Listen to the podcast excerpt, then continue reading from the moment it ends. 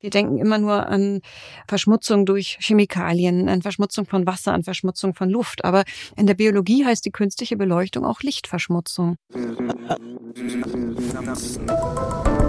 Synapsen. Ein Wissenschaftspodcast von NDR Info. Lichtverschmutzung. Das klingt im ersten Moment vielleicht ungewohnt, aber das Phänomen ist ziemlich verbreitet und ein echtes Problem. Immer weniger Regionen auf der Welt werden nachts noch richtig dunkel und das zum Schaden von Menschen, Tieren und von Pflanzen. Und darum geht es heute hier in Synapsen. Ich bin Maja Bachtjarewitsch und bei mir im Studio ist Wissenschaftsjournalistin Daniela Remus. Moin Daniela. Hallo Maja. Du hast dich viel mit dem Thema beschäftigt. Normalerweise bist du eher so in den Lebenswissenschaften und in der mhm. Medizin mhm. zu Hause, hast mit Experten gesprochen und vieles aus deiner Recherche mitgebracht.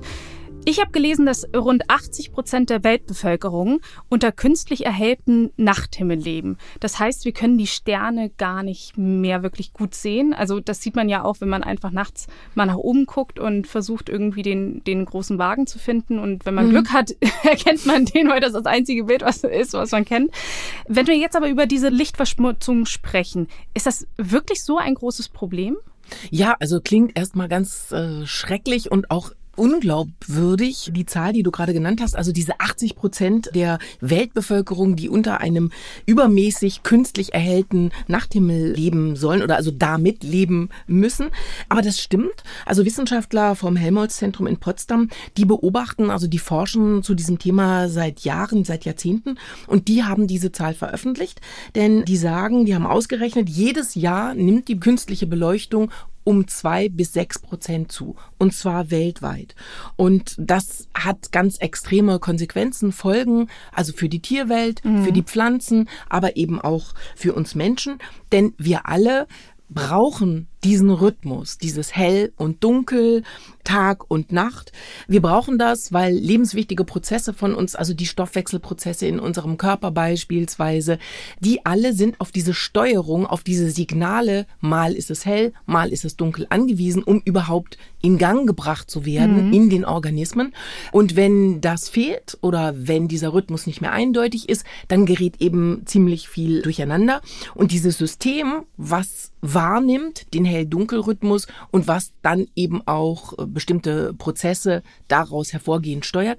Das heißt, zirkadianes System oder eben auch so ein bisschen hemdsärmeliger ausgedrückt, das ist die innere Uhr und die brauchen wir und Franz Hölker ist einer der Wissenschaftler, mit denen ich gesprochen habe zu diesem Thema Lichtverschmutzung. Der arbeitet am Leibniz-Institut für Gewässerökologie und Binnenfischerei in Berlin und der hat mir das nochmal erklärt, wie entscheidend wirklich dieses zirkadiane System für uns alle ist. Also man kann sich das so vorstellen, also jede Zelle hat eine eigene innere Uhr, die aber erstmal blind für die Außenwelt ist. Also diese Uhr in der Zelle muss quasi regelmäßig gestellt werden, synchronisiert werden mit der Tageslänge, mit der Jahreszeit und so weiter, sodass dann Stoffwechselprozesse, die in der Nacht laufen, bei uns wären das zum Beispiel Reparaturprozesse, Regenerierungsprozesse und Stoffwechselprozesse, die am Tage ablaufen, Aktivität, Konzentration, eben nicht zur gleichen Zeit ablaufen, sondern eben zur richtigen Zeit, so wie wir uns zum Beispiel daran angepasst haben.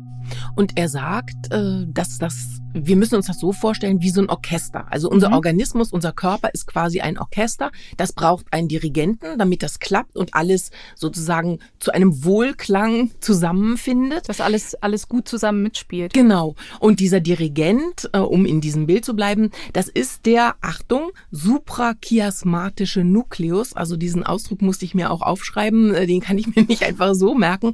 Das ist im Gehirn sozusagen die Schaltzentrale für diese innere Uhr, für das zirkadiane System.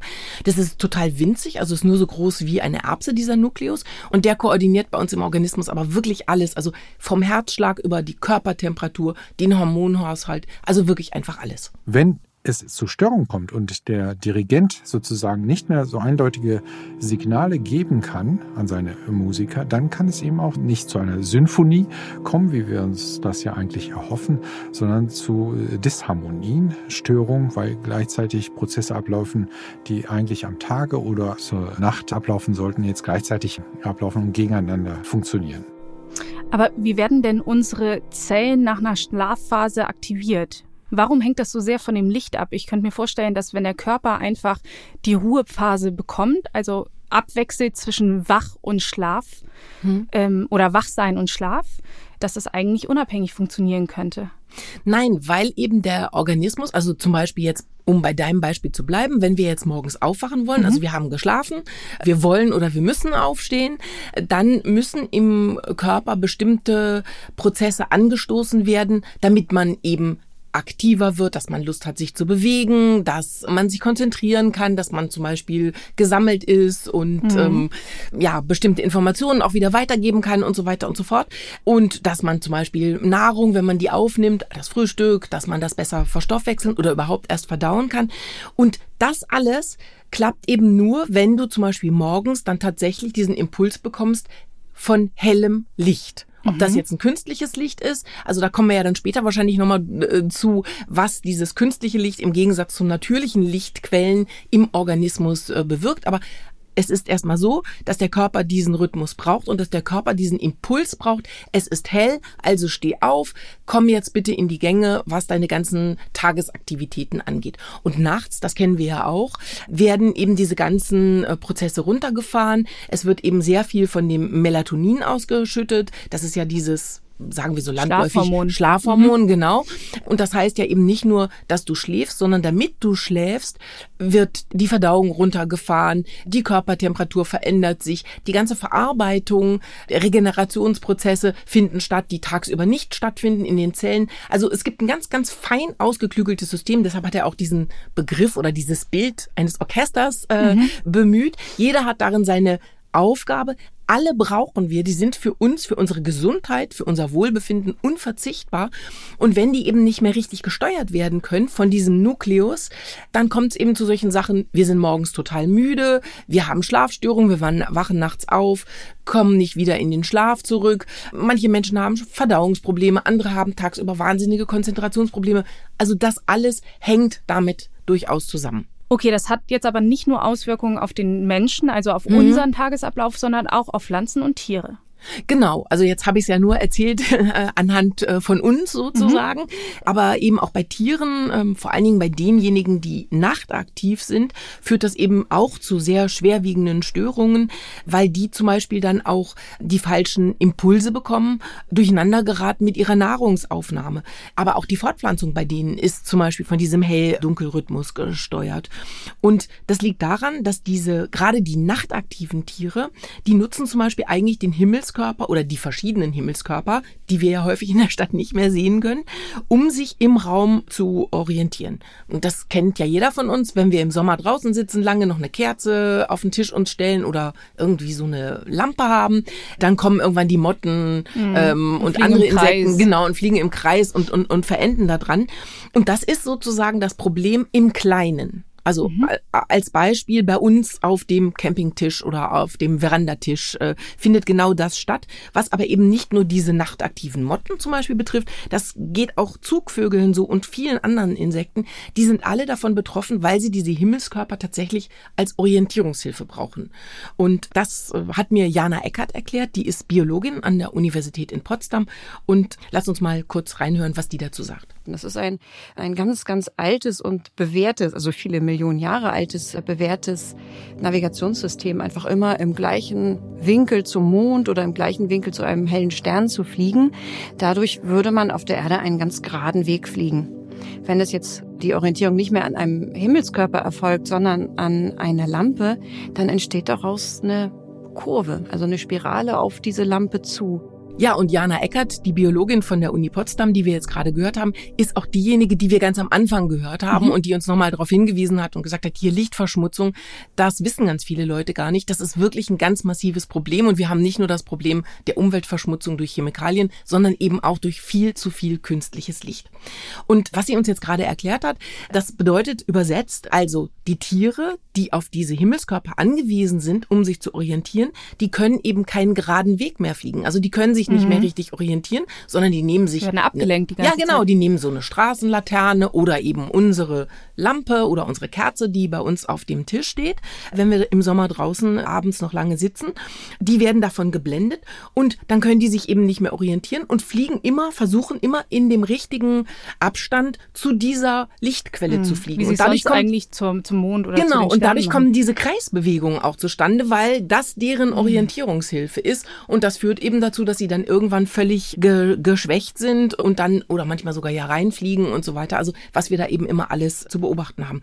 Und das liegt eben daran, dass das künstliche Licht diese Himmelskörper überstrahlt, weil es viel präsenter ist bei uns, vor allen Dingen ja ganz extrem äh, in den Städten und dadurch diese Orientierung verunmöglicht. Das Und- heißt, im, ja? im Endeffekt kann eine Lampe bei mir auf meinem Gartentisch so hell strahlen oder äh, Ja. so so hell wahrgenommen werden von einem Tier, dass Genau. es im Endeffekt eigentlich verwechselt wird. Für die ist das eben so. Für die ist das ja die viel unmittelbarere Mhm. Lichtquelle und die haben nicht die Möglichkeit zu unterscheiden, ist das jetzt eine Funzel, die bei Maya draußen auf Ja. dem Balkon oder im Garten steht. Oder ist äh, das der oder, Mond? äh, Genau, oder ist das ein Stern vom großen Wagen oder Mhm. so, sondern, oder ist es der Mond, genau, sondern die nehmen einfach das wahr, das ist das Unmittelbare, das für sie wirklich entscheidende Licht und werden dann sozusagen missgesteuert.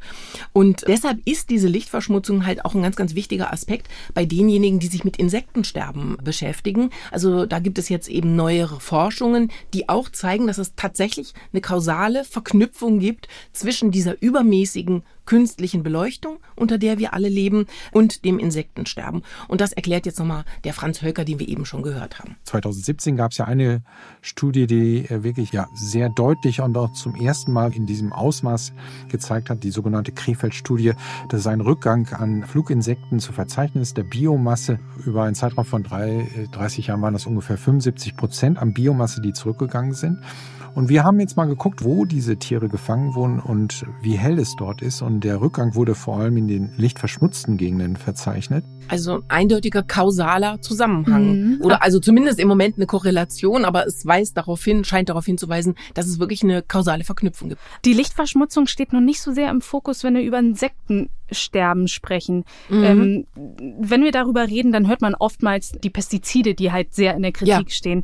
Wie ist das denn jetzt gerade in der Wissenschaft? Geht das immer weiter in diese Richtung, die Forschung? Ja, eindeutig. Das sind ja alles neuere Studienergebnisse. Das ist eben noch nicht lange als Thema in, auch in der Wissenschaft noch nicht in dem Sinne angekommen. Also Thema Lichtverschmutzung schon, aber im Hinblick auf das Insektensterben noch nicht so wirklich. Da hat man genau ganz lange diese Wege verfolgt, die du gerade angesprochen hast. Also einerseits diese Pestizide, dann diese Monokulturen der Landwirtschaft. Also das waren eigentlich immer so die Punkte, auf die man sich da so klassischerweise fokussiert hat in den Arbeiten.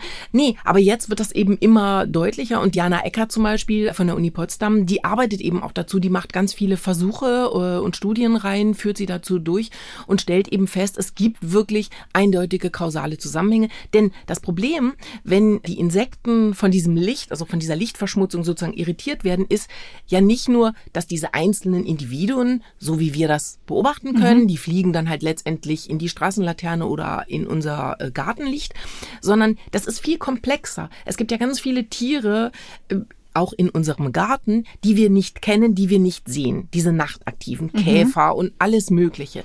Die sind dann irritiert von diesen Lichtquellen. Die sind erschöpft, die können ihre Nahrungsaufnahme gar nicht mehr wirklich so durchführen. Also die vergessen zu fressen, weil sie die ganze Zeit damit beschäftigt sind, rumzurennen. Oder die stehen zur falschen Zeit auf, sage ich jetzt mal so hemdsärmelig, weil sie denken, es ist gar nicht Nacht, ich bin noch gar nicht dran. Dann wachen sie äh, morgens auf äh, oder in den Dämmerstunden. Da sind aber dann Feinde von ihnen wach, gegen die sie eigentlich im Laufe der Evolution sich haben wappnen können, indem sie zum Beispiel nur noch nachts unterwegs waren. Dann sind sie ein wunderbare Beute für Tiere, mit denen sie eigentlich ökologisch betrachtet Gar nicht interagieren, ne? Genau, eigentlich Ja. gar nichts zu tun hätten. Dann fallen sie denen also wiederum zum Opfer. Und dann ein Punkt auch noch, den Diana Eckert herausgearbeitet hat, der ganz wichtig ist. Es sind ja nicht nur einzelne Individuen unterwegs, sondern die haben so bestimmte Ökosysteme innerhalb derer, die sich bewegen. Und das brauchen sie auch, weil sie zum Beispiel zur Fortpflanzung ja andere Individuen treffen müssen. Wenn aber dann einzelne Populationen sozusagen so ausgedünnt werden, dann schaffen die das auch gar nicht mehr über weite Entfernungen zu kommunizieren, mhm. sich zu treffen oder eben sich zu Fortpflanzungsakten zu treffen, zu verabreden, um das mal so zu sagen. Und das heißt dann eben auch, dass bestimmte Populationen aussterben. Also dieses Insektensterben ist ein sehr viel komplexerer Vorgang als nur, die fliegen jetzt alle ins Licht und sterben, direkt unmittelbar. Die werden erschöpft, die äh, sterben deshalb, die werden aufgefressen von völlig mhm. ökologisch eigentlich nicht vorhersehbaren Feinden und häufig sterben die Populationen auch aus oder schrumpfen extrem, weil es gar nicht mehr zu Fortpflanzungsakten kommen kann. Eigentlich ein klassischer Dominoeffekt. Ja, genau und unheimlich komplex natürlich, mhm. ne? Denn das macht man sich nicht klar, wenn man da so eine einzelne Motte sieht, die dann abends ins Licht fliegt, ne? Und wenn wir jetzt nochmal zurück zum Menschen kommen, was macht die Lichtverschmutzung genau mit uns? Ja, also die bringt ja unsere innere Uhr auch durcheinander, mhm. was wir am Anfang schon so ein bisschen gesagt haben. Also wenn wir keinen richtigen Wechsel mehr haben von hell und dunkel, dann äh, ist diese innere Uhr, gibt die eben falsche Signale, dann steuert die das alles mhm. nicht mehr richtig. Und das bedeutet eben, dass zum Beispiel tagsüber das Immunsystem, was tagsüber eigentlich aktiv gestellt ist, im Gegensatz zur Nacht, wo eben eher Reparationsmechanismen auf aktiv gestellt werden, dass das zum Beispiel tagsüber nicht mehr richtig aktiv ist. Also wir sind anfälliger dann für Erkältungen, für Krankheiten. Der Hunger wird gesteuert. Also eigentlich hast du tagsüber Hunger, wenn du mhm. aktiv bist und nachts sollst du eigentlich keinen Hunger haben. Und jeder, äh, der mal eine Nacht am PC verbracht hat und durchgearbeitet hat, kennt den Gang zum Kühlschrank. Ja, genau, aber gleichzeitig verursachst du damit deinem Körper, also auf der einen Seite braucht er dann natürlich Nahrung, also Energie, ja, Energie mhm. aber gleichzeitig ist eigentlich auch dein ganzer Verdauungsapparat runtergefahren. Die Körpertemperatur hängt von diesem Tag-Nacht-Rhythmus ab. Der Herzschlag, der Hormonhaushalt, also alles, was in uns abläuft und was wir häufig ja gar nicht bewusst benennen können, weil wir das nicht in dem Sinne bewusst erleben. Mhm. Das alles wird dadurch gesteuert und das verändert sich dadurch, dass wir in sehr viel erhälteren Umständen jetzt leben, als wir es eben von Natur aus in früheren Zeiten eben mal gemacht haben. Denn das muss man sich ja auch nochmal klar machen, nur am Rande. Diese Form der Helligkeit, besteht erst seit ungefähr dem 19., Mitte des 19. Mhm. Jahrhunderts. Denn erst im Zuge der Industrialisierung ist Licht überhaupt ein verfügbar, ne? Ja, genau, ein Gut geworden, mhm. was was viel mehr Menschen zur Verfügung gestanden hat.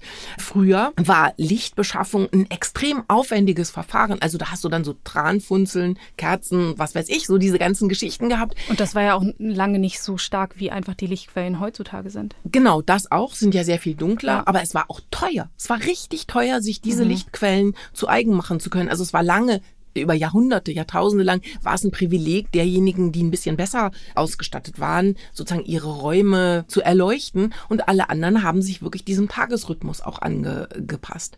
Und es gibt einen äh, Psychologen, der auch dazu forscht, was macht die Industrialisierung, dieser künstlich erhellte Himmel und die andere Form von Licht, die wir in den Innenräumen haben, was macht das eigentlich mit uns allen? Äh, der heißt Tille Rönneberg, der ist an der Ludwig-Maximilians-Universität in München, arbeitet der und mit dem habe ich eben auch geredet und der hat mir erzählt, was die Industrialisierung und diese Lichtverschmutzung, was die eigentlich mit uns macht und was sie auch schon mit uns bereits gemacht hat. Jetzt ist es aber so, dass aufgrund der Lichtverhältnisse, unter denen wir in der Industrialisierung leben, unsere inneren Uhren oder zumindest die von weit über 90 Prozent der Bevölkerung zu spät dran sind. Und zwar deshalb, weil sie tagsüber kaum noch Licht bekommen, weil wir drinnen sind. Und da kriegen wir, wenn wir Glück haben, 200 bis 400 Lux, während wir draußen auch bei einem regnerischen Tag 10.000 Lux kriegen und bei einem Sonnentag 100.000 Lux. Mhm. Also das ist dieses, du hast tagsüber viel zu wenig Licht eigentlich. Mhm. Also dein Körper bekommt zu wenig. Der kann nicht auf richtig, also nehmen wir jetzt mal das Beispiel Immunsystem, der schaltet nicht auf super vollste Leistung. Es ist ja der knackige Tag, mhm. ähm, sondern du dümpelst. Bleibt in der Nacht. Genau, du dümpelst mhm. so in diesen zwar künstlich erhellten Räumen, die aber eben nicht diese diese Form der Helligkeit für uns haben, für den Organismus, dümpelst du so rum. Und abends haben wir ja auch noch die Helligkeit. Und wenn wir dann ins Bett gehen, ist es eben auch nicht so dunkel, wie der Organismus das eigentlich bräuchte. Denn selbst wenn bei uns die Vorhänge oder die Fensterläden, wenn wir die richtig zumachen, dann ist es eben doch so, dass dieses künstliche Licht, was draußen, die ganzen Straßenlaternen, mhm. die erleuchteten Parkplätze, die Werbetafeln und sowas alles, das bleibt eben unterbewusst unbewusst doch für uns wahrnehmbar und führt dazu, dass der Organismus eben auch nicht in diesen richtigen Dunkelmodus kommt. Das heißt, wir erinnern eigentlich, dass draußen gerade irgendwas hell war und wenn Mhm. wir reingehen, es, es gibt diese, diese typischen Dämmersituationen dann für unseren Körper nicht einfach, wenn draußen alles erhellt ist. Genau, sondern wir dümpeln in so einem quasi Dauer Dämmerzustand Mhm. hin. Es ist nicht richtig hell und äh, tagsüber, weil wir viel drinnen sind, weil wir dieses künstliche Licht haben. Und aber abends ist es auch nicht richtig dunkel, weil da sitzen wir ja immer noch in den künstlich erhellten Räumen. Und dann, ja, jetzt natürlich sind wir auch abends nicht nur in unseren künstlich erhellten Räumen, sondern dann daddeln wir jetzt auch noch ewig am Computer, Ja, am Smartphone und so, Handy, ja. gucken in den Fernseher, was weiß ich. Und da hast du dann nochmal sozusagen ein spezielles Problem, weil durch diese Geräte und dadurch, dass du die dir ja in der Regel sehr direkt vor die, vors Gesicht hältst, vor die Augen, dadurch äh, verstärkst du sozusagen diesen Effekt dann nochmal, ne? Das heißt, wir haben uns eigentlich die Möglichkeit genommen, in ganz tiefer Dunkelheit zu schlafen und bei hellem eigentlich ganz viel Zeit draußen zu verbringen, wie wir es eigentlich evolutionär schon immer gemacht haben. Genau. Also darauf wäre unser Organismus oder darauf ist unser Organismus eigentlich eingestellt. Und ich meine, ich weiß nicht genau, wie du so deine Ferien verbringst. Ich bin in meinen Ferien immer sehr gerne an Orten, wo es eben nicht ein städtisches Leben gibt. Also beispielsweise fahre ich gerne nach Amrum. Ähm, und äh, ja, da ist es ja dann doch sehr viel dunkler als in Hamburg beispielsweise. Und ich stelle immer wieder fest, wenn ich da bin, ich bin abends sehr viel müder und ich wache aber morgens auch viel früher auf. Ja, ich weiß genau, wovon du redest. Ich war auf Perform und habe das gleiche erlebt. Das ist Voll. ganz ulkig und anhand dieser Erfahrung kann man aber eben feststellen, wie sehr wir biologische Wesen sind und wie sehr wir von diesem Rhythmus abhängen. Und Till Rönneberg, äh, den wir eben auch gehört haben, der forscht dazu ja schon sehr lange und der sagte, ein Ergebnis seiner Forschung ist, dass im Durchschnitt alle Menschen, auch in diesen Industrieregionen, die dort leben unter diesem extrem erhellten Himmel, dass die trotzdem alle im Winter 15 Minuten im Schnitt länger schlafen als im Sommer. Also wir meinen, wir seien davon unabhängig, aber unser Organismus weiß, Der äh, holt sich das eigentlich dann der holt wieder, sich ne? das dann doch so ein bisschen, ja. Ich finde das auch sehr spannend, wenn man sich überlegt, wenn man so durch Zeitzonen fliegt. Also irgendwie aus Neuseeland wieder zurück hierher fliegt. Das ist ja ein Unterschied von zwölf Stunden. Und die Strategien, die sich manche einfach so zurechtlegen, um diesen krassen Jetlag halt irgendwie zu umgehen. Und egal, was man sich da überlegt, es geht nicht. Du bist immer irgendwie in so einer Bredouille, weil du mega müde bist und es ist aber, weiß ich nicht, äh, früher Nachmittag Ja. oder du bist halt hellwach und es ist mitten in der Nacht. Und ich kenne das tatsächlich auch manchmal so ein bisschen aus meiner, meiner Schichtarbeit. Ich weiß nicht, machst du auch Schichtarbeit? Nein, nicht mehr, aber früher, als ich äh, während meines Studiums gearbeitet habe, da habe ich in so einem Kino gearbeitet und auch also Filme vorgeführt. Oh, das dauerte spät halt dann abends, Ja, ne? das war dann, aber das war nur bis zwei oder sowas. Aber Oh, aber trotzdem. ja, Ja, zwei ja. ist schon ordentlich. Ja, aber ich meine, jetzt Schichtarbeit stelle ich mir natürlich immer diejenigen Klar. vor, die wirklich äh, die, Weil die Nacht, Nacht durcharbeiten Ja, in den ne? Krankenhäusern oder in den Fabriken Ja. Oder so. Und das, glaube ich, ist wirklich nochmal eine ganz andere Nummer. Ne? Bei mir ist es nicht so übel, Mhm. aber ähm, wenn ich zum Beispiel die Online-Nachrichtenschicht habe, dann Ja. beginnt die Frühschicht um 6 Uhr. Mhm. Und dann kann es auch sein, dass ich so einen Tageswechsel habe, dass ich am folgenden Tag dann die Spätschicht habe. Das heißt, am, am ersten Tag fange ich um 6 Uhr an und arbeite dann bis 14.30 Uhr. Ja. Und am darauffolgenden Tag fange ich erst um 13 Uhr an und bin dann wach bis 21 Uhr. Also sprich, bin Ja. bei der Schicht, bei der Arbeit bis 21.30 Uhr. Und dann da wieder irgendwie so diesen Rhythmus zu kriegen, finde ich auch wirklich, also das schlaucht auf jeden Fall. Ja, und das ist eben auch wirklich ein gesundheitliches äh, Problem tatsächlich. Wenn das nämlich zur Dauer wird, beispielsweise weil die Menschen immer diese wechselnden Schichten haben oder weil sie wirklich konstant eine Vertauschung sozusagen ihres Alltags haben von Tag und Nacht, also immer diese Nachtschichten zum Beispiel machen müssen, aber eben auch diese extremen Wechsel, so wie du das jetzt ein bisschen beschrieben hast und wie das ja in den Krankenhäusern zum Beispiel auch ziemlich äh, verbreitet ist, da ist es tatsächlich so, dass die Menschen, die so arbeiten, vermehrt von Schlafstörungen betroffen sind. Das kann aber eben auch zum Beispiel zu Diabetes führen und sogar auch zu Adipositas. Das zeigen jetzt eben jüngste Forschung. Und es gibt äh, ganz vereinzelt, also das ist noch ein ziemlich junges Feld jetzt in der Forschung, aber es werden da jetzt immer mehr Daten zu gesammelt. Also vielleicht gibt es sogar eine Verknüpfung mit Krebserkrankungen, mit dem mhm. Anstieg der Krebserkrankungen in den Industrienationen. Denn das ist ja etwas, was wir sehr beobachten können, dass es da wirklich ganz krasse Anstiege gibt. Und die liegen eben nicht nur daran, dass die Menschen in den Industrienationen in der Regel sehr viel älter werden, weil Krebs ja lange immer so assoziiert war als Krankheit, die vor allen Dingen alte Menschen mhm. betrifft. Das ist eben so nicht mehr zutreffend, sondern insgesamt muss man feststellen, es ist einfach wirklich ein ganz starker Anstieg. Und es gibt eine erste Studie, die das untersucht hat aus dem israelischen Haifa. Und die gibt Hinweise darauf, dass es tatsächlich eine, einen Zusammenhang geben kann zwischen übermäßigem künstlichem Licht und den Krebserkrankungen in den Industrienationen.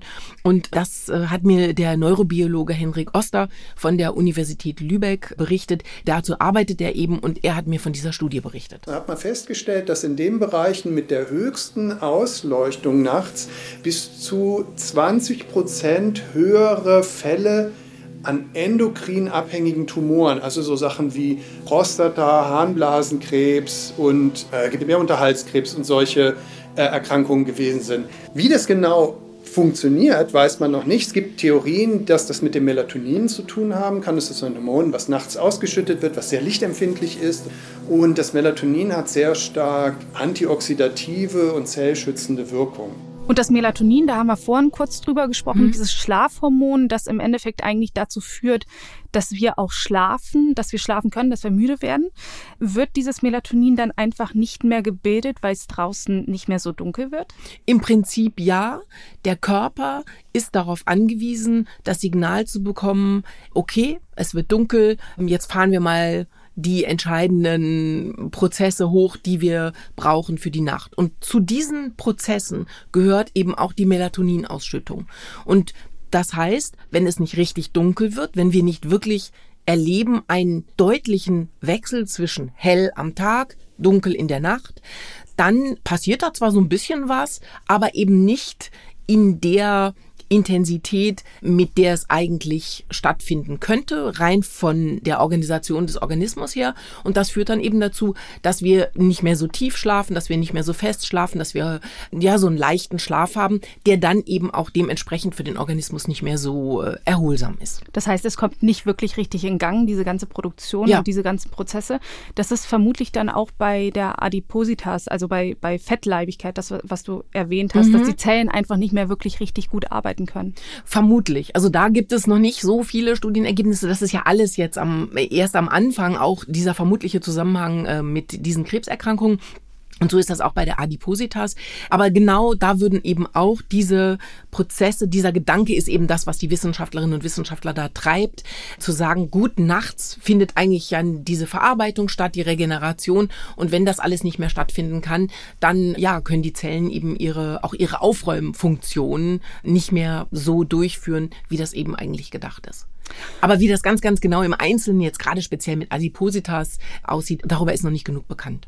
Okay, aber alles, was wir bisher gehört haben, hm? das ist eigentlich, das klingt so erschreckend, finde ich. Das, das, das, im, Im Endeffekt ist irgendwie ähm, in meinem Gefühl alles so ein bisschen äh, aus dem Gleichgewicht.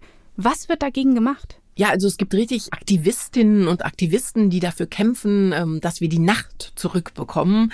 Also es gibt eine, die heißen zum Beispiel Dark Sky Association, in Deutschland Vereinigung der Sternenfreunde und die bemühen sich überhaupt erstmal das Bewusstsein dafür zu schaffen, dass wir in einer künstlich und völlig überhellten Umgebungen leben.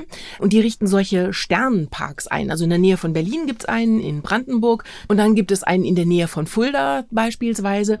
Und da führen die dann auch solche Führungen durch. Also so, du kannst ja so eine Safari machen in mhm. Afrika oder so. Oder bei uns äh, kennen wir das doch ganz viel, diese, diese Parks, äh, die Wildparks, wo man durch den Wald geht und lernt, mit Kindern gemeinsam wird das ja häufig an, oder für Kinder wird das häufig angeboten. So, was wachsen hier eigentlich eigentlich für Bäume, für Pflanzen, welche Tiere leben hier und so. Und genau sowas findet eben auch in diesen Sternenparks statt, dass es dann da nachts so kleine Exkursionen gibt und dann gehst du da im Stockdunklen rum, dann äh, sitzt du an bestimmten äh, Ecken dieses Sternenparks, siehst die Sternenbilder, bekommst die auch erklärt und sollst sozusagen ein Gefühl, ein Bewusstsein dafür bekommen, dass das eigentlich schön ist, wenn es richtig dunkel ist und dass wir uns eines Teils unserer Umgebung, unserer Umwelt auch berauben, wenn wir alles eben künstlich erhellen. Aber ganz wichtiger Punkt, Helligkeit suggeriert Sicherheit und Überblick. Mhm. Und deshalb haben viele Menschen damit im Alltag eben auch Probleme, wenn es irgendwie ein bisschen dunkler werden soll. Ne? Ja, ich kenne das tatsächlich auch. Ich fühle mich auch ein bisschen unwohl, wenn es in der Stadt dunkel ist. Frage mich aber auch tatsächlich häufiger, wie viel Sinn ergibt denn die ganze Beleuchtung? Also wir haben, ich, ich wohne in Kiel mhm. und wir haben in Kiel ein großes äh, historisches Gebäude am, am kleinen Kiel, an so einem kleinen Teich. Das wird die ganze Zeit einfach mit, mit so richtig starken Strahlern, also so angestrahlt, ja. dass sie tatsächlich da auch von ähm, vom Bürgersteig so ein, ein Stück rausnehmen mussten, weil die Radfahrer da immer draufgeballert sind. Und das ist, also es ist immer im Zusammenhang, dass dieses Gebäude dieses Licht braucht, aber ich frage mich manchmal, warum? Also ja. Es, ja, das, das kennen wir ja alle. Also Kirchtürme werden angestrahlt, nachts. Hotels. Hotels. Dann ganz viele. Diskos. Ja. So diese, diese Diskos in Gewerbegebieten, die haben doch immer ja. diese, diese Laser, die ja. halt in die, in die Nacht rein Genau, und auch zum Beispiel die Parkplätze von großen Supermärkten, Baumärkten in diesen Gewerbegebieten. Mhm. Wenn man da mal nachts durchfährt, wundert man sich und denkt, was mhm. ist denn hier Stimmt, los? Ja. Keiner steht da, keiner parkt da, weil auch niemand einkaufen kann. Gut, jetzt im Moment wegen Corona sowieso nicht, aber die äh, sind hell erleuchtet und man fragt sich schon so ein bisschen, warum eigentlich. Diese ganzen Sehenswürdigkeiten sowieso. Dann gehen jetzt ja auch vermehrt solche privaten Häuser dazu über, an den Ecken überall diese Beleuchtung zu haben. Also bei uns ist ganz stark verankert in unserem Bewusstsein, Licht ist positiv. Das liegt sicherlich einerseits würde ich jetzt mal annehmen, daran, dass Licht ganz lange ein extrem kostbares Gut war. Mhm. Eben erst Privileg des, eigentlich. Ein Privileg, mhm. genau seit Mitte des 19. Jahrhunderts erst für uns alle wirklich in dem Sinne äh, verfügbar. Also deshalb ist es positiv besetzt. Und der andere Punkt ist eben dieses soziale, soziologische, dass wir uns sicherer fühlen, wenn es hell erleuchtet ist. Und wir alle so die Vorstellung haben, du hast es ja auch gerade so ein bisschen angedeutet, ich kenne das auch, mhm. eine dunkle Straße von der S-Bahn nach Hause zu laufen, dann denke ich auch so, hm, naja, ist ja ganz schön dunkel hier, gehe ich vielleicht mal in der Straßenmitte. Das ist aber nicht so. Also es gibt eine Soziologin vom Helmholtz-Zentrum für Umweltforschung in Leipzig, die arbeitet genau zu dieser Fragestellung. Die sagt, es gibt bisher keine wissenschaftliche Studie, die einen eindeutigen Zusammenhang Zusammenhang belegen könnte zwischen schummrig dunkel, vermehrt Raubüberfälle, Angriffe, Einbrüche von äh, in Autos oder in, in Wohnungen, was auch immer, und unserem subjektiven Gefühl, dann sind wir sicher, dann sind wir safe. Ähm, so eine gefühlte Wahrheit.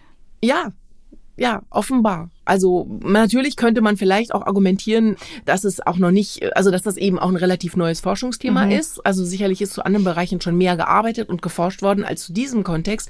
Aber wir alle sind durch Erzählungen, durch Wahrnehmung, durch das Gucken von Krimis und so, sind wir doch alle schon so darauf gepolt, wenn ich einen schummrigen Weg entlang gehe, dann kommt da gleich einer aus dem Gebüsch gerannt mhm. ähm, oder mit dem Auto angefangen oder was weiß ich. So ist es nicht. Und das muss man sich irgendwie wirklich klar machen. Und das ist aber zum Beispiel ein großes Problem, wenn wie du das eben ansprachst, von Kiel äh, zum Beispiel mit diesem Gebäude, was angestrahlt wird, wenn es Aktivitäten gibt in bestimmten Regionen, dass man sagt, zum Beispiel sagt, also diese, diese äh, Aktivisten, die für vermehrte Dunkelheit in der Nacht sich engagieren, wenn die zum Beispiel sagen, es muss nicht jeder Kirchturm die ganze Nacht über angestrahlt werden oder wenn Wege die ganze Nacht äh, beleuchtet werden, könnte man nicht gucken, dass man zum Beispiel, es gibt ja Lampen, die geben das Licht nach oben in den Himmel ab mhm. und es gibt Lampen, die dann eben so eine Art Deckel oben drauf haben, dann geht's wirklich nur nach unten. Warum zum Beispiel, wenn man bestimmte Wege erleuchten will, warum haben diese Lampen nicht immer oben so eine Art Deckel, dass das Licht dahin geht, wo wir als Menschen es auch wirklich brauchen, nämlich da unten, wo wir lang gehen. Ja. Genau, auf dem Weg. Warum muss das nach oben abgegeben werden? Das ist ja auch mit ein ganz, ganz großes Problem, dass dann diese Lichtpilze, die man ja auch kennt, wenn man auf Hamburg im Dunkeln abends zufährt oder Kiel wahrscheinlich ja auch, dass man genau diesen Effekt damit reduzieren kann. Und ähm, da, da wird's ja auch noch viel da reflektiert durch die Wolken. Genau, die verstärken das dann nochmal. Aber wenn es solche Aktionen gibt oder den Versuch, also da im Kleinen eine Reduktion an Helligkeit herbeizuführen durch äh, künstliche Beleuchtung, dann gibt's eben ganz häufig wirklich Stürme der Entrüstung von Anwohnern, ganz viele Proteste, weil die dann alle so argumentieren und sagen, nein, das möchten wir nicht, wir fühlen uns dann sehr viel unsicherer in unserer Stadt. Aber wer ist denn mitten in der Nacht in einem Park unterwegs? Das ergibt doch alles gar keinen Sinn. Ja, aber das ist halt die, was du eben sagtest. Das ist eine gefühlte Wahrheit. Und ja, ich finde sehr schön, hat das auch Franz Hölker, der ja dazu arbeitet, der hat das nochmal, wie ich finde, wirklich sehr schön ausgedrückt. Wir Menschen sind einfach, wenn man so will, tagaktive Primaten.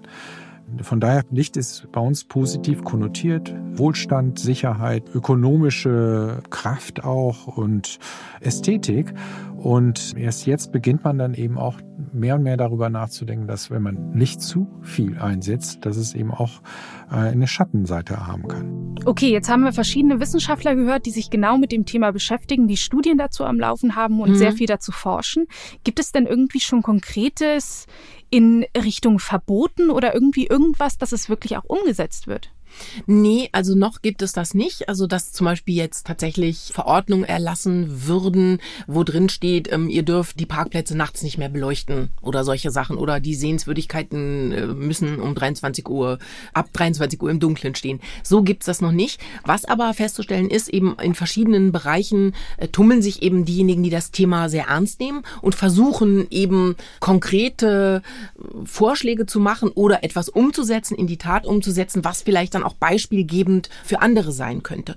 Und da gibt es zum Beispiel Löwenstedt, das ist so eine ganz kleine Gemeinde in äh, Norddeutschland, also zwischen Flensburg und Husum. Das ist so ein Ort, 600 Einwohner leben dort und die haben dort einen Lichtschalter für ihre Ortsbeleuchtung installiert. Das hat ein junger Mann erfunden sozusagen, Simon Hansen heißt er, und der hat eine App entwickelt, der man eben sozusagen also einen Lichtschalter für diese Ortsbeleuchtung äh, hat, aber nicht wundern, im Hintergrund hört man, dass das Wetter an dem Tag, als ich ihn besucht habe, abends im Dunkeln typisch norddeutsch typisch war. norddeutsch war. Richtig fieser, harter Wind und starker Regen. So sieht's aus, wenn's wenn es richtig dunkel ist. Also ein paar Häuser sind jetzt natürlich noch beleuchtet, aber das hat man ja, je später es wird, irgendwann auch nicht mehr. Und dann ist dunkel. Ein paar Windräder sieht man noch im Hintergrund. Ja, da konnte man noch so diese roten Blinklichter mhm. von denen sehen, genau. Der, der Simon Hansen, der ist ähm, also in diesem Ort in Löwenstedt aufgewachsen, ist nach dem Studium zurückgekommen, ganz bewusst in diesen Ort wieder zurückgekommen. Der arbeitet als Softwareentwickler in äh, Flensburg und er hatte dann eben die Idee und sagte, Mensch, die Straßenbeleuchtung, wenn man die bedarfsgerecht eigentlich einschalten könnte. Das wäre doch total gut. Also wie ein Lichtschalter zu Hause. Genau, wie ein Lichtschalter zu Hause und würde natürlich zwei Effekte haben. Auf der einen Seite, dass du das Licht dann anhast, wenn du es wirklich nur brauchst. Das spart Energie und auf der anderen Seite ist es aber tatsächlich dann auch so, dass für die ganze Umwelt du natürlich für mehr Dunkelheit sorgst. Ne? Den Knopf drückt man auf seiner App. Man muss freigeschaltet werden und dann kann man den den Knob in der App drücken und dann gehen die Straßenlaternen an. Also hier kann man jetzt zack. Den Knob. Mhm, genau. Also da ist so eine Smartphone-App, die kann sich jeder runterladen, der da lebt. Die hat eben genau den plattdeutschen Namen Knob für Knopf. Und wenn du dann eben abends nach Hause gehst, bei Freunden warst, in der Kneipe, was auch immer, dann drückt, drückst du da in deiner App einmal auf den Knopf, dann gehen die ganzen 100 Lampen, die in diesem Ort stehen, dann gehen die eben an und aber eben nur zwölf Minuten lang und dann findest du nach Hause. Und wenn du da aber dann trotzdem noch an der Ecke stehst und noch länger redest mit einer Freundin oder so, äh, dann kannst du da halt auch nochmal drauf drücken und dann bleibt das Lied auch ein bisschen länger an. Also du sparst, also der Ort spart einerseits Energie und es wird natürlich was dagegen getan, gegen diese übermäßige Beleuchtung, weil eben nachts der Ort eigentlich dunkel ist. Aber ist das denn nicht dann eher verwirrend für Pflanzen und Tiere, wenn da die ganze Zeit einfach Licht an und wieder ausgeht? Also ich denke, wenn man das so als so eine Art Disco-Beleuchtung hätte, also immer dieses Tak, Tak, Tak, äh, okay. dann wäre es sicherlich äh, nicht besonders gut. Aber wenn du sozusagen die Alternative hast, die Nacht ist überwiegend dunkel und manchmal hast du da halt so einen Helligkeitsaspekt äh, oder du hast mehr oder weniger die ganze Nacht das Licht an. Also dann denke ich, äh, ist es doch für die Tierwelt und die Pflanzen eindeutig gesünder und angenehmer äh, und angenehmer, wenn wenn du es dunkel hast. Ich meine, wenn ein Auto mal durch den Ort fährt, hast du ja auch eine ähm, kurzfristige er mhm. Erhellung von bestimmten Regionen. Ich finde auch, das klingt eigentlich nach einer guten Idee so. Also ich, ich könnte mich damit anfreunden. Ich weiß jetzt, dass in Kiel äh, zum Beispiel viele Straßenlaternen auch schon umgerüstet sind auf LEDs. Ja. Und ich weiß nicht, wie sind denn die Gedanken in diese Richtung, dass man da vielleicht was macht, weil die, ähm, an die ich jetzt gerade denke, die sind verhältnismäßig die, die haben so ein, so ein bläuliches Weiß. Also Mhm. die, die sind sehr grell und ich empfinde die eigentlich als sehr unangenehm. Ja, und das ist wirklich ein ganz großes Problem, dass diese LED-Leuchten einerseits mm, sehr gehypt werden. Also genau die Städte, Gemeinden, die rüsten fast alle um, sie genau, halt, ne? weil die energiesparend sind. Ja. Und das ist natürlich das, was äh, unheimlich attraktiv ist für die Budgets der Betroffenen oder derjenigen, die, die eben für das Licht äh, verantwortlich sind. Deshalb haben die ein total umweltfreundliches Image und werden überall aufgestellt. Und das Problem ist aber eben genau das, was du gerade beschrieben hast. Es ist wirklich so, dass sie ein sehr viel helleres und weißeres Licht aussenden. Und damit ist es eben sehr viel heller. Und die Wissenschaftlerinnen und Wissenschaftler, die das messen oder die sich damit beschäftigen, äh, zum Beispiel Diana Eckert, die hat das gemessen und die sagt, diese Lichtquellen sind eigentlich heute doppelt so hell wie die Beleuchtungen, die ungefähr vor 30 Jahren äh, üblich waren. Also die haben eine viel größere Doppelt so, Helligkeit. doppelt so Ja. hell als vor 30 Jahren. Ja, genau. Oha. Und das ist natürlich richtig krass und das bedeutet aber natürlich, dass wir uns mit dieser Entscheidung, wir setzen jetzt diese LEDs ein, weil die sind ja umweltfreundlich und wir sparen ganz viel Energie, fangen wir uns oder, oder verstärken wir im Prinzip unser anderes Problem, nämlich das der Lichtverschmutzung. Und das äh, ist eben ein großes Problem. Und diese LED-Lampen, die, die sind nicht nur in unserer Wahrnehmung heller und greller, sondern die strahlen auch wirklich so ein anderes Lichtspektrum ab. Und das ist wiederum auch nicht nur für uns ein ganz, ganz großes Problem, äh, sagt Jana Eckert. Die Lichtfarbe spielt durchaus eine Rolle. Im Augenblick wird ja ganz viel vorhandene Straßenbeleuchtung auf LED-Beleuchtung umgebaut aus energetischen Gründen. Also im Prinzip ist es ja eine gute Sache, dass wir eine Lichtquelle gefunden haben, die nicht so viel Wärme produziert und Energie verschwendet. Aber LED hat eben einen sehr hohen Anteil des Lichtspektrums im Blaubereich. Und dieser Blaubereich ist für Insekten sehr, sehr attraktiv. Also wahrscheinlich attraktiver als die alten Lampen. Das heißt, ähm, also mir kommt so vor, als würden wir irgendwie eher drüber nachdenken, wie wir die Energie, die wir verschleudern, einfach anders planen. Aber es wird ja nicht weniger beleuchtet und es wird ja nicht anders beleuchtet. Äh, heißt das, dass sich dadurch das Problem eigentlich nur vergrößert? Auf eine gewisse Weise ja, eindeutig, weil wir eben jetzt viel helleres Licht haben und natürlich auch jetzt zum Beispiel kann man das beobachten, dass viele Gärten jetzt auch erleuchtet werden und viele Durch diese so Solarlampen, die sind ja Genau. auch oftmals so, so, Genau. ein, so ein hellweiß. Ja, genau. fast. Und eben auch in vielen Regionen, wo zum Beispiel die ähm, Lichtversorgung bis jetzt nicht besonders gut geklappt hat. Jetzt gibt es durch die LEDs oder durch diese Solarlampen, gibt es eben die Möglichkeit, auch dort es zu erhellen. Und das heißt, unterm Strich nimmt die künstliche Beleuchtung einfach immer weiter zu.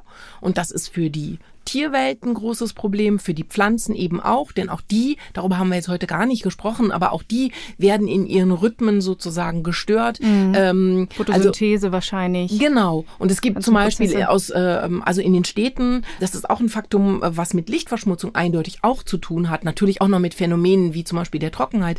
Aber in den Städten werfen zum Beispiel die Laubbäume auch ihr Laub viel früher ab. Das hängt eben auch damit zusammen, dass sie den natürlichen Rhythmus der Jahreszeiten, der Tage, hell und dunkel, dass sie den so eben nicht mehr äh, erleben und quasi m, so ja Fehlsteuerungen stärkerer oder oder schwächerer Art ausgesetzt sind. Und ja und wir Menschen eben natürlich auch. Und insofern ja das Problem äh, wird noch nicht geringer. Und wir müssen uns wirklich ganz ernsthaft die Frage stellen du hast das vorhin angesprochen wäre es nicht an der Zeit wirklich eindeutige Verbote auch zu erlassen und zu sagen es muss nicht mehr jeder Kirchturm angestrahlt werden jede Sehenswürdigkeit und es muss auch nicht mehr jeder Parkplatz die ganze Nacht über angeleuchtet werden Oder vielleicht anders. Also, wie Mhm. du schon sagst, dass halt die Wege, dass es vielleicht nach unten strahlt. das auf jeden Fall auch Und genau dass dann nicht einfach äh, Licht sinnfrei in die Atmosphäre geballert wird. Ja, genau. Also das zumindest, darauf sollte man sich zumindest ver, äh, verständigen können, dass man sagt, die Lichtquellen müssen in ihrer Strahlung, also wohin das Licht äh, abgegeben wird, das auf jeden Fall, das wäre ja eine relativ einfach umzusetzende Maßnahme. Das sollte, denke ich, auf jeden Fall als einer der ersten Schritte erfolgen. Okay, also ähm, wir halten fest, es gibt noch viel zu tun. Vor Ja. allem muss noch sehr, sehr das Bewusstsein geschärft werden dafür. Das haben wir heute ein bisschen getan. Vielen Ja, Dank hoffentlich. Für, ja, vielen Dank für alles, was du mitgebracht hast, Daniela. Ja, gern, Maya. Habt ihr Fragen oder Anregungen, Lob oder auch Kritik? Dann schreibt uns gerne per Mail an synapsen.ndr.de. Die ganzen Hintergrundinformationen zu dieser Folge findet ihr wie gewohnt auf ndr.de slash synapsen, in der ARD Audiothek oder eurem gewohnten Podcatcher. Und da könnt ihr auch alle unsere bisherigen Folgen nachhören. Die nächste Folge hier gibt es in 14 Tagen. Ich bin Maja Bachtjarewitsch und danke euch fürs Zuhören. Bis bald. NDR Info